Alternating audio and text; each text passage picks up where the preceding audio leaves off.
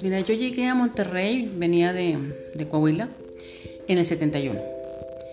Y me tocó empezar a trabajar y estudiar porque venía a prepa, o sea, yo había estudiado hasta comercio en inglés y conseguí un trabajo y me puse a estudiar preparatoria aquí.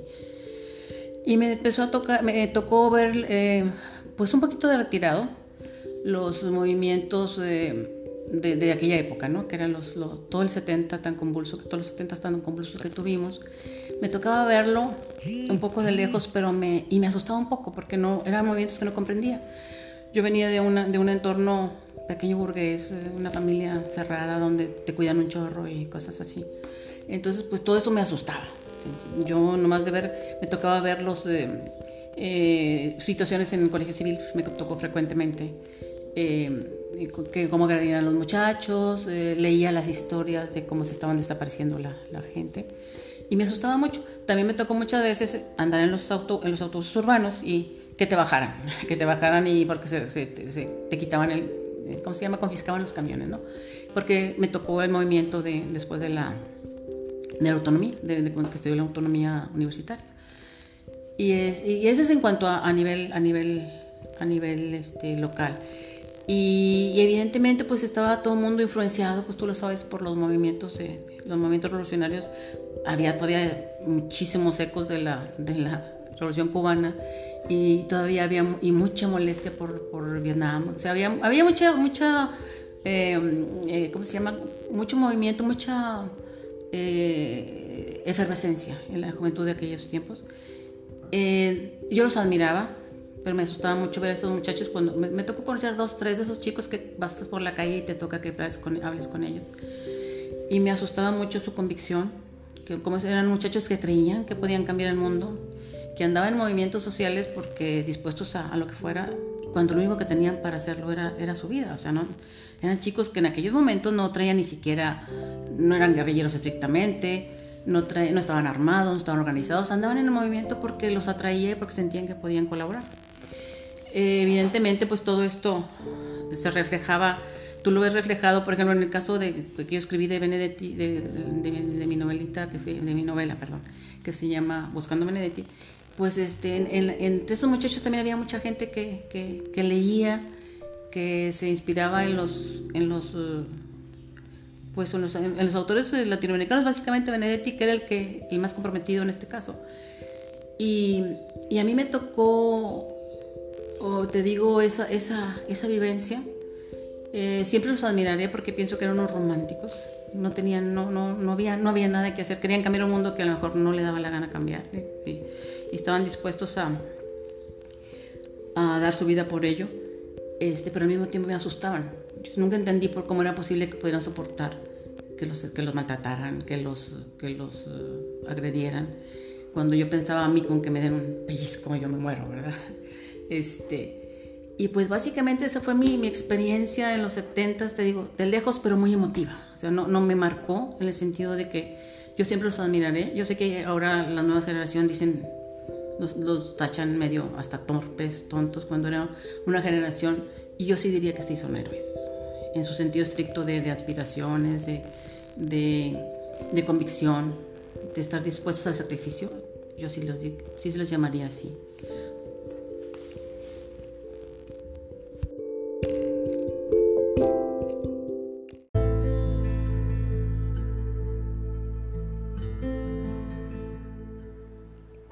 Bienvenidos a la casa. Archivos sonoros de Casa Universitaria del Libro, Universidad Autónoma de Nuevo León.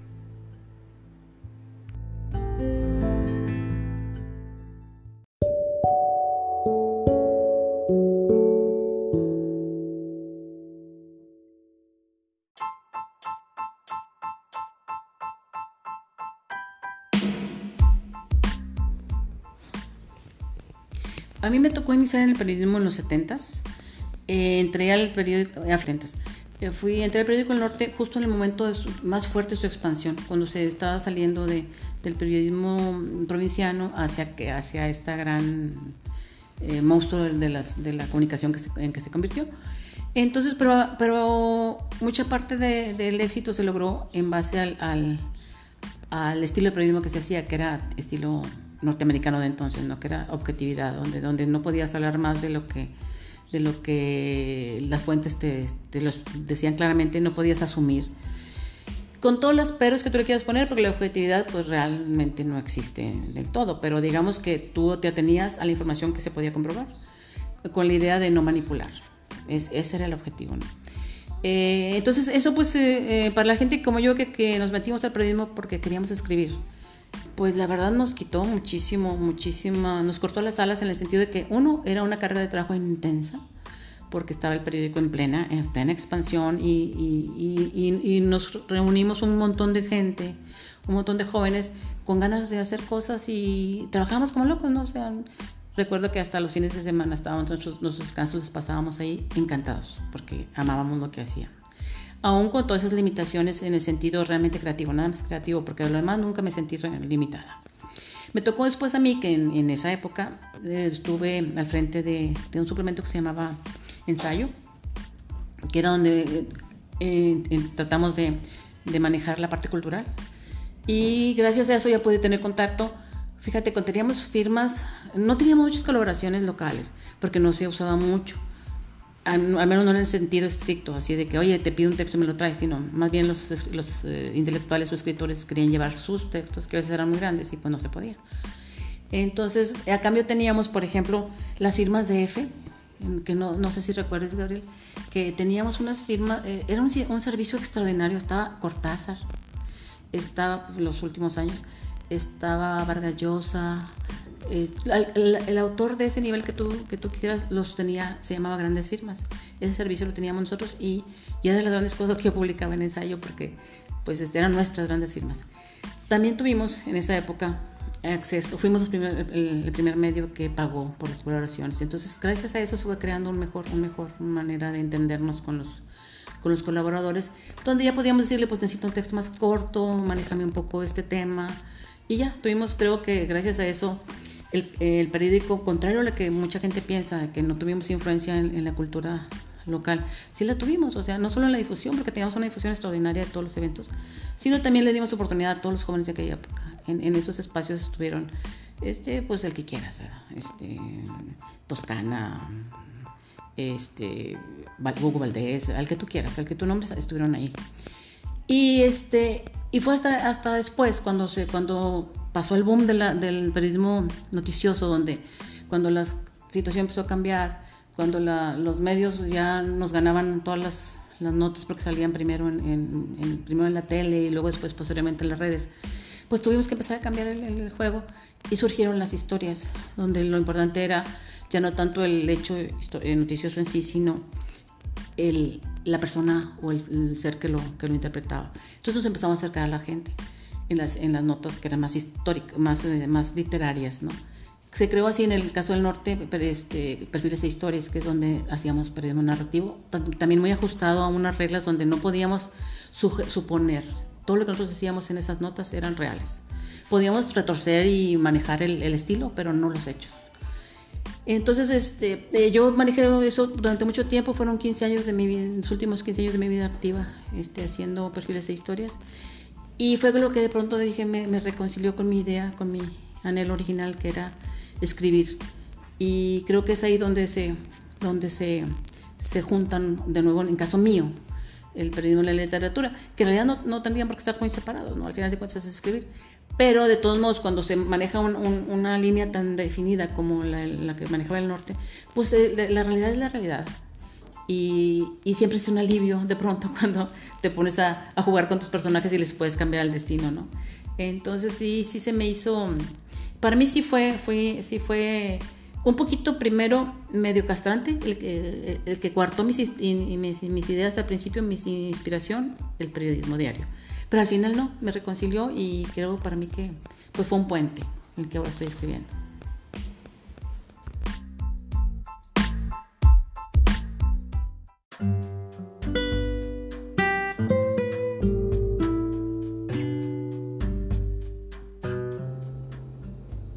Rosalinda González es escritora y periodista. Ha ejercido el periodismo cultural desde distintas plataformas y con Buscando a Benedetti comienza una valiosa ruta de escritura de ficción.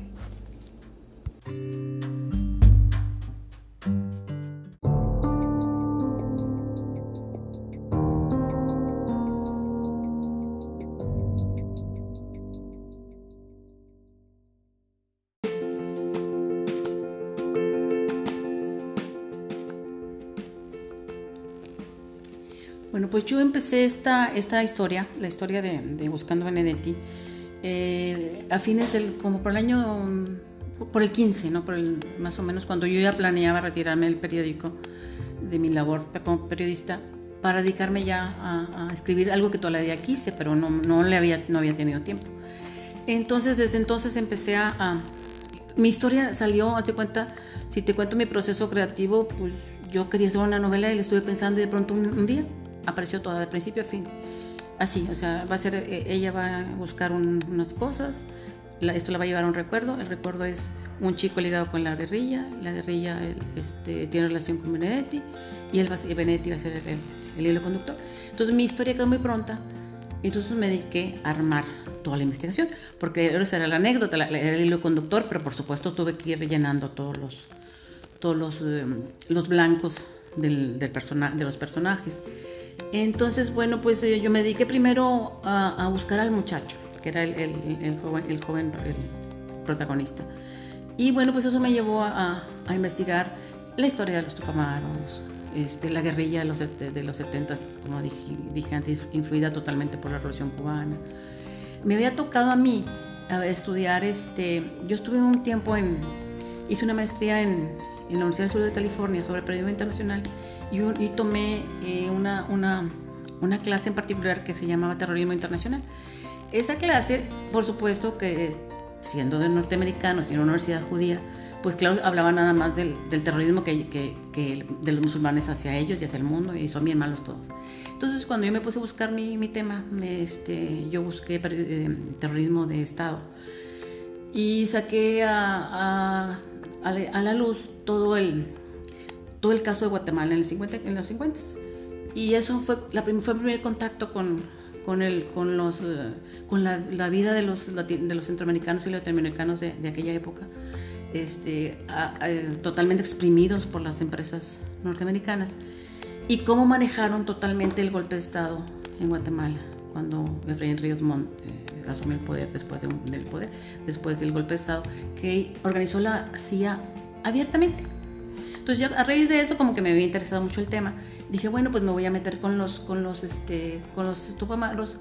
Pero como yo en los 70 era fan de, era fan de Benedetti, dije, pues quisiera tener un, un, detalle de poesía, un detalle de, de, literatura dentro de la literatura. Entonces decidí que el chico, y me acordé de la imagen de los tupamaros, que fue una imagen en su momento, eh, estoy hablando al inicio del movimiento, este, era totalmente romántica, eran los Robin Hood de la época, los amaban en Europa, en todos lados. Este, y dije, pues voy a, voy a buscarle por ahí. Entonces a raíz de ahí se hace, el enlace con mi, en mi historia y, y pues sí, pero sí me llevó un poquito de tiempo pues investigar, digo, primero que nada, esos movimientos revolucionarios y, y, este, y, cómo progresaron y todo eso. Eso me llevó, en, en, ya me gustó particular, me llevó a acercarme de nuevo a, la música de protesta, que, era de, aquella época. Volví a oír a, a, a Rosa, este, a, Daniel Biglietti, o sea, gente que, que manejaba, que le puso voz y, y, música a los movimientos de la época.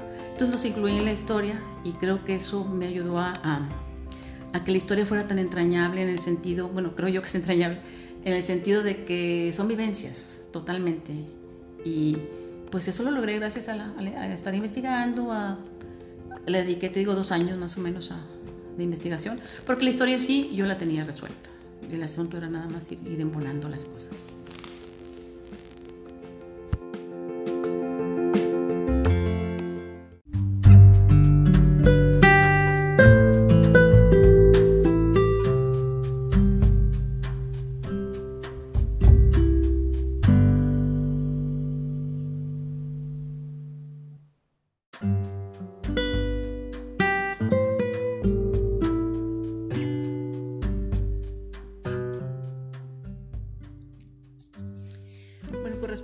A los personajes de mi, de mi novela, que son Eugenia y Santiago, pues eh, eh, los trabajé, ni siquiera podría explicarte cómo, cómo los trabajé. Fueron, resultaron como personajes eh, que surgieron conocidos míos, de, que te diré, de, de anteriores experiencias, fueron surgiendo muy naturales.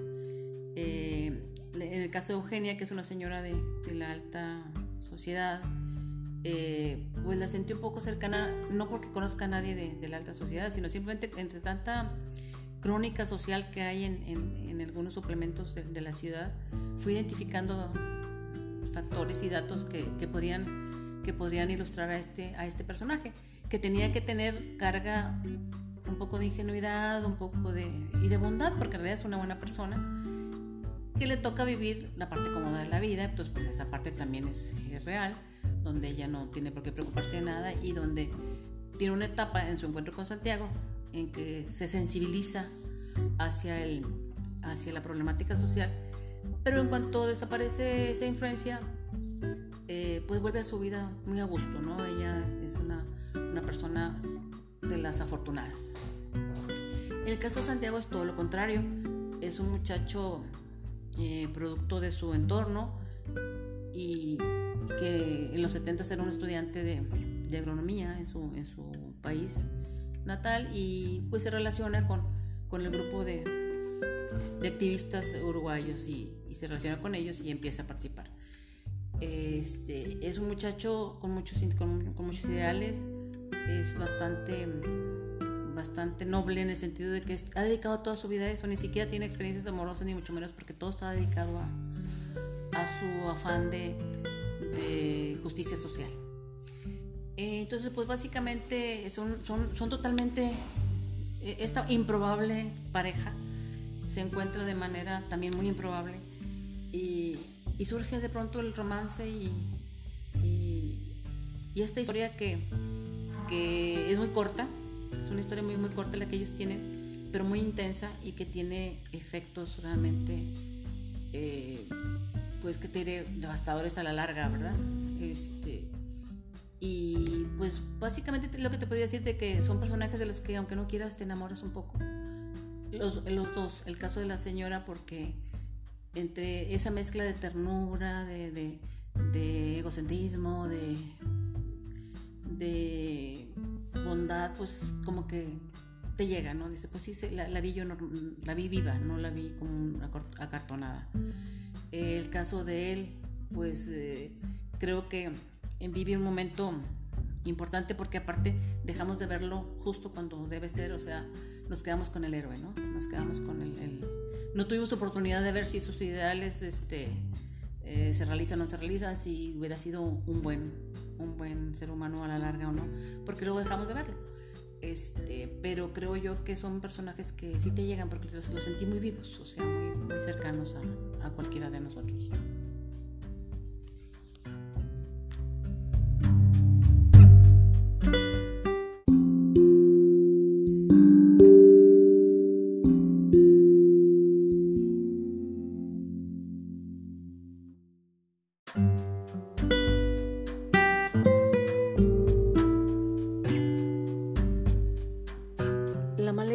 Importante en la trama porque en ella se encierran los testimonios de situaciones muy importantes y dolorosas para los protagonistas, fundamentales en sus vidas.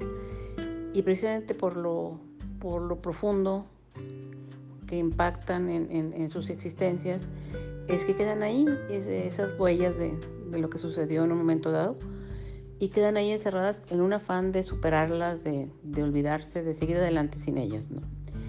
Pero las circunstancias de la vida de pronto se envuelven a la protagonista en, otro momento y ella se plantea entonces si vuelve a abrir o no la maleta.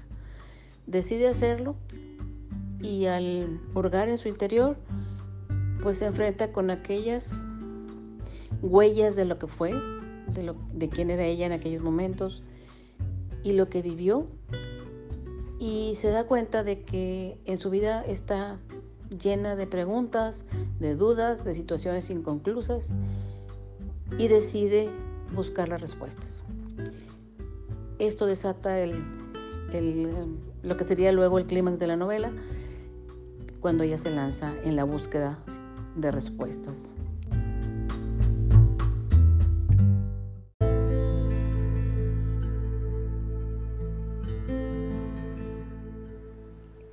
Bienvenidos a la casa. Archivos sonoros de Casa Universitaria del Libro, Universidad Autónoma de Nuevo León.